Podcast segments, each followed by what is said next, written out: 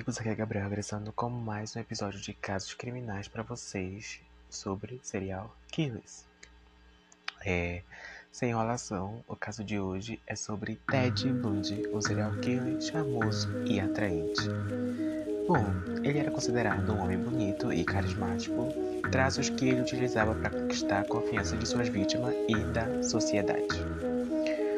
Bom, queremos acreditar que conseguimos identificar pessoas perigosas, mais ou mais aterrador.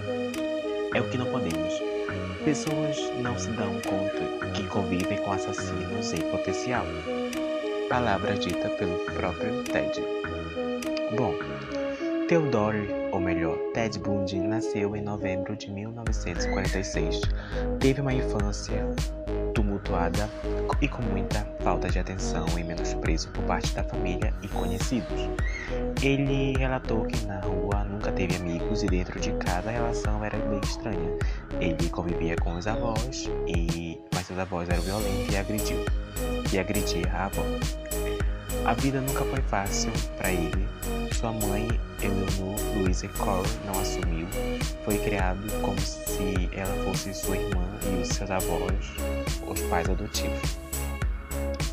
É, os testemunhos de quem conheceu a infância e a juventude mostram de Buzzy introvertido e desejado na época da escola, complexado por um problema de fala e por crescer em uma família relativamente humilde é, e rodeado por vizinhos ricos. Praticamente inofensivo. O assassino tinha olhos azuis, cabelos escuros e, além disso, estava sempre bem arrumado e era bastante simpático como todos. Não tinha relações próximas, mas sempre conquistava todo mundo e se destacava em seus trabalhos.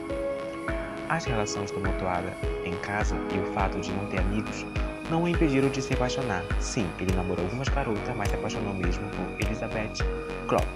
O romance do casal foi duradouro. Ele se tornou um bom padrasto para a pequena Tina. Elegante, agradável, charmoso e eloquente são adjetivos que repetem na série da Netflix para se referir a Bundy. São destacados também sua formação universitária, sua inteligência e seu poder da atração sobre as mulheres. Está disponível na Netflix, viu gente? Era bom moço, bem sucedido, as mulheres o achavam muito atraente e os que explica que vários de suas vítimas tenham entrado em seu carro sem conhecê-lo antes de sequestrá-las e matá-las, disse o Scott Boyne, sociólogo e criminologista da Universidade de Trent, em Madison, nos Estados Unidos, a BBC. É, Ellen Morrison, psiquiatra florescente, da Florescente, entrevistou dezenas de assassinos, assassinos em série é, ao longo de sua carreira no livro Minha Vida entre Assassinos em Série, escreveu: Nunca sei bem com quem estou lidando. São tão amistosos e amáveis e socia socialistas que, quando começamos a trabalhar, são encantadores, tão carismáticos quanto os atores. É, Cary Grant ou George Cronis. Bom, o início dos crimes aconteceu a partir de 1974. Ted Bundy decidiu cursar direito na Universidade de Wharton, próximo à sua casa, e foi nesse cenário que os crimes começaram a acontecer e chocar o país. As garotas começaram a desaparecer, mas logo depois descobriram que elas na verdade estavam sendo sequestradas, abusadas e mortas. Os crimes começaram a ser desvendados com Carol de Horror. Ted tentou atacá-la, mas entrou ela entrou em luta corporal com ele e conseguiu escapar. Carol conseguiu chamar a polícia e descreveu as características físicas do homem, assim como o seu carro que ele dirigia. A polícia de Washington identificou restos mortais em uma floresta. Ao analisar, descobriram que todas, todas eram das mulheres que estavam desaparecidas. Desde então, todas as evidências descreviam e chegavam a Ted. Ele passou a ser procurado pela polícia mas apenas em agosto de 1975 ele foi preso acidentalmente pela polícia. Até lá, Ted viajou pelos Estados Unidos e assassinou outras mulheres. Apesar de toda a polícia estar atrás de Ted Bundy, ele foi preso acidentalmente em uma fiscalização de rotina.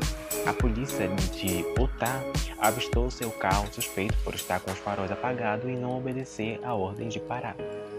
Quando a polícia alcançou Ted, encontraram no carro alguns itens estranhos, como por exemplo algemas, algemas é, picador de gelo, máscara de esquimo, pé de cabra e uma meia calça com buracos. Inicialmente ele foi preso por suspeita de roubo e quando descobriram que ele era um dos caras mais procurados dos Estados Unidos, a polícia logo chamou Carol para fazer o reconhecimento. Carol confirmou a suspeita e ele foi preso por tentativa de sequestro. Enquanto ele estava na prisão, a polícia reuniu várias provas para acusá-lo também do primeiro homicídio no Colorado. Esse seria de Karen Campbell, de 23 anos. Além da prisão de Utah, ele foi transferido para o condado de Lafayette, no Colorado. Foi nessa oportunidade que ele preparava sua própria defesa e uns planos de fuga. Bom, o julgamento de Ted Bundy começou no tribunal de Princeton, em Aspen, no Colorado. Ele aproveitava as horas da prisão para praticar atividades e manter um forte físico. Até então, ninguém sabia que na verdade ele estava era praticando atividades de resistência. Ele estava planejando a primeira fuga que muito exigia dele ter boas condições para aguentar tudo o que enfrentaria pela frente. Em junho de 1987, ele estava sozinho na biblioteca e aproveitou para colocar o plano de fuga em ação. Ele pulou a janela do segundo andar e seguiu em direção às montanhas de Rap. Aspen, é, para se esconder e não ser novamente capturado. Ele se abrigou em uma cabana na floresta e passou fome e frio, mas não demorou muito para ser capturado. Então, com seis dias de fuga, sem ter como sobreviver, ele voltou para Aspen com 11 quilos a menos. Mas o mesmo sorriso simpático e galanteador nunca deixou de aparecer diante das câmeras. Novamente na prisão, ele planejava com muito mais cuidado a segunda fuga, afinal, desta vez ele não queria voltar. Na noite do dia 30 de dezembro de 1977, ele aproveitou as preparações de festejos de fim de anos e a escala reduzida de funcionários da prisão para colocar em prática a segunda fuga. À noite, no momento do jantar, ele não fez a refeição. Na cama, colocou também uma pilha de livros e o cobertor por cima para simular que era ele.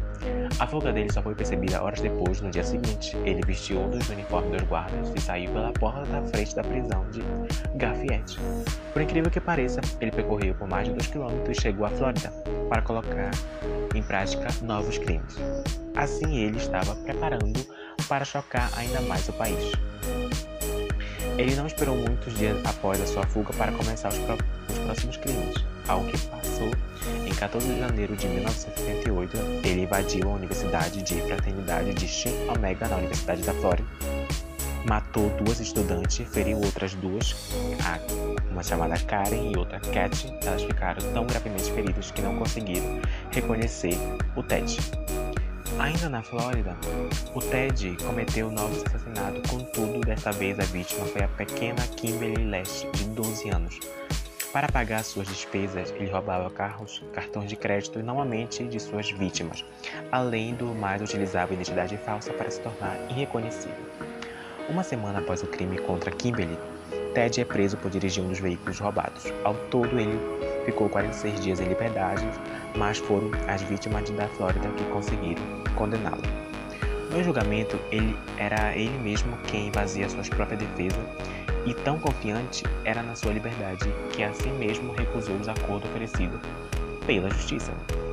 As características do julgamento foram que até lá Ted era sedutor e muito teatral. Assim ele usava dos mesmos artifícios para convencer os júris e a população que era inocente. No primeiro julgamento, em 25 de junho de 1979, ele usou uma estratégia que não deu certo. Então, ele foi condenado pelas duas mortes das mulheres da Casa da Fraternidade da Universidade. O segundo julgamento na Flórida foi dia 7 de janeiro de 1980. Ted também foi condenado pela morte de Kimberly Lash. Apesar de mudar a estratégia, ele não, não ser o próprio advogado, o júri estava convencido da sua culpa e o condenou à sentença de morte. Depois de tudo isso, logo após o fim do julgamento e a sentença de morte já terminada, Ted, Ted concedeu uma entrevista ao jornalista e relatou alguns pequenos detalhes dos crimes. No entanto, para alguns investigadores, que ele confessou o assassinato de 36 mulheres e deu muitos detalhes dos crimes que, e ocultação dos cadáveres. Durante o período de pré e pós-julgamento, vários testes psiquiátricos foram realizados. Foram realizados, entre eles alguns identificaram transtorno bipolar, transtorno de personalidade múltipla ou transtorno de personalidade antissocial. Mas suas características apresentadas nos crimes e tribunais foram tantas que os especialistas não chegaram a um fato determinante do que ele tinha. O momento da execução foi muito esperado pela população nas ruas de Halford, na Flórida. Afinal, foi nesse estado que muitos crimes foram cometidos brutalmente e assustaram a cidade, até que então considerada pacatal. Há quem prefira se distanciar da glorificação e da aura de mistério que se criou em torno de Bundy e outros assassinatos similares. É, não quero ouvir mais uma palavra sobre este homem, sabe de quem quero ouvir falar, das vítimas ou das mulheres que não eram atraídas por eles, disse a escritora e comediante americana Melanie Hammett em um artigo recente na revista Glamour. O fato que se tenha de recordar os espectadores de que Bundy cometeu crimes assombrosos não surpreende a escritora Rebecca Moss, mas isso a preocupa. Há um perigo em conferir a ele a um ar romântico e mitológico. Em meio ao, ao seu carismático e a lenda, perde-se a noção do quão impiedoso foram seus crimes, foram mortes muito brutais. A série da Netflix sobre Ted Bundy, no entanto, houve crítica por pessoas consideraram que ela não deu atenção suficiente às vítimas de Bundy e que ele contribuiu para prolongar o mito em torno do assassinato. Joey Bundy, o diretor da série e o diretor do filme, é, se defende das críticas, destacando que a imagem que ela faz do criminoso não é nada idílica. Bom, os quatro episódios relatam como o jornalista Quincy e Wang passaram 100 horas entrevistando Bundy no corredor da morte em uma prisão do governo em 1980. Nas conversas até então inéditas, Bundy reflete sobre sua própria vida e, ainda que de forma não, não muito fiel à realidade, e às vezes refere-se a si mesmo na terceira pessoa. A série também dá voz a várias pessoas ligadas diretamente a Bundy, como amigos de infância, advogados, detetives e uma mulher que conseguiu sobreviver de um de seus ataques. A série está disponível na Netflix. Eu recomendo vocês assistirem para vocês verem a entrevista e tal. Tá interessante. E o caso de hoje foi esse, foi um pouco longo e mais uma vez estou em casa gravando por conta da pandemia. Aumentou de novo. E foi esse o caso. Espero que vocês gostem e até o próximo episódio. Tchau, tchau.